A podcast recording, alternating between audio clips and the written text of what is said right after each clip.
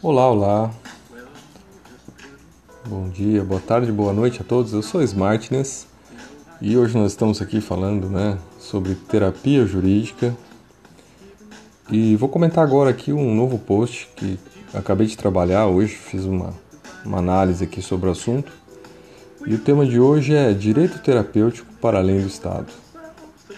Então nós estamos aqui trabalhando com as bases do que seja um direito terapêutico, né?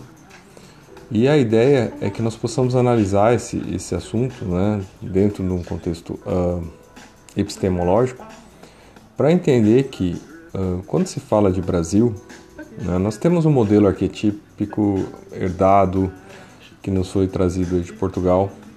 E esse modelo né, de dependência, né, sempre é um modelo de dependência contrário a uma posição de autonomia. E quando nós percebemos isso, nós vemos que sempre há uma dependência em relação ao Estado, né?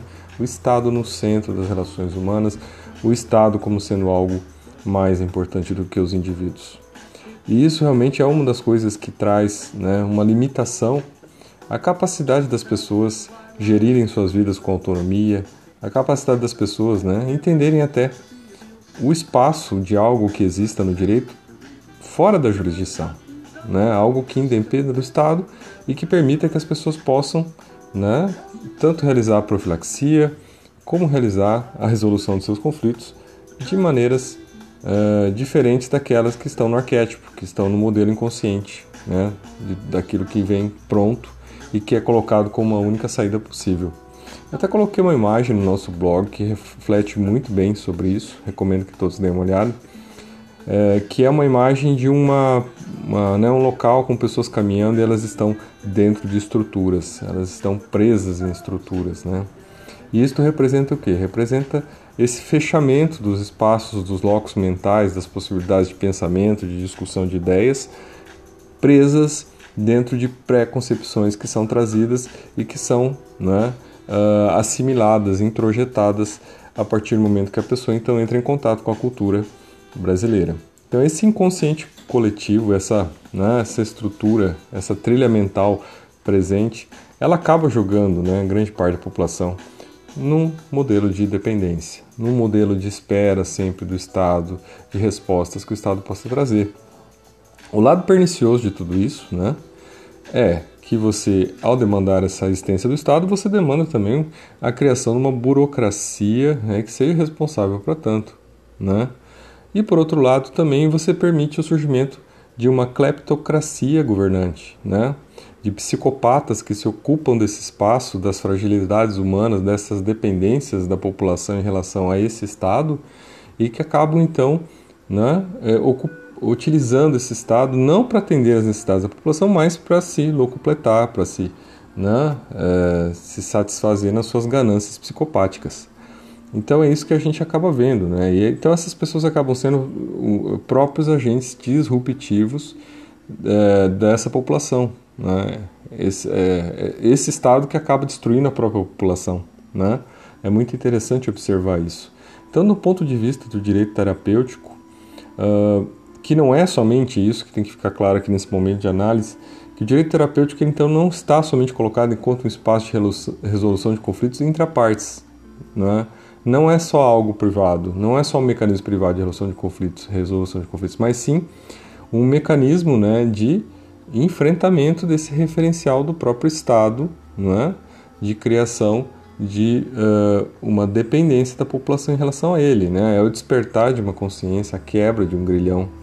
Uh, é o enfrentamento dessa estrutura mental existente, né, que coloca as pessoas em subserviência né, mudando essa posição para uma posição de autonomia, independência e de proatividade em relação a esse próprio Estado, exigindo né, e se colocando né, de uma posição, é, primeiro, de suspeita em relação à existência desse próprio Estado, né, de não mais como um ente maravilhoso e perfeito, mas sim como um ente formado por pessoas.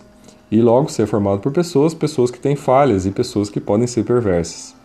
Então, daí a necessidade de uma posição muito clara em relação a isso.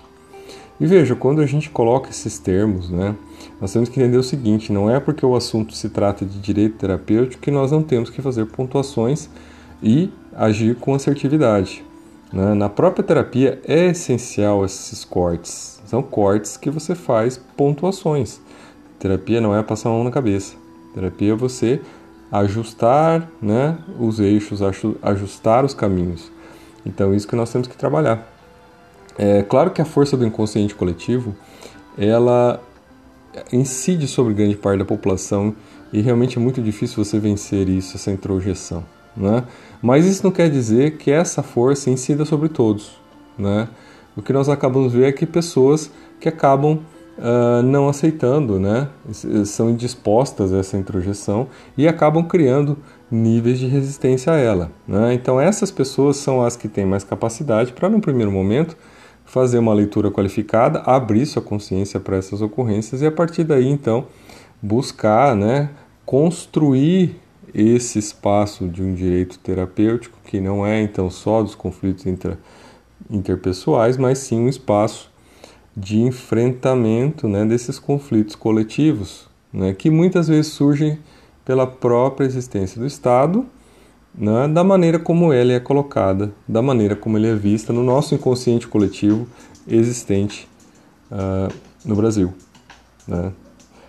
Então, uh, isso era a nossa análise de hoje, né? essa nossa base que nós queremos falar aqui do, do direito terapêutico.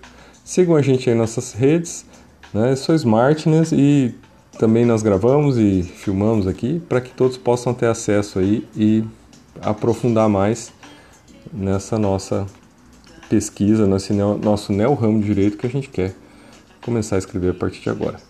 Então, por hoje era isso e até a próxima.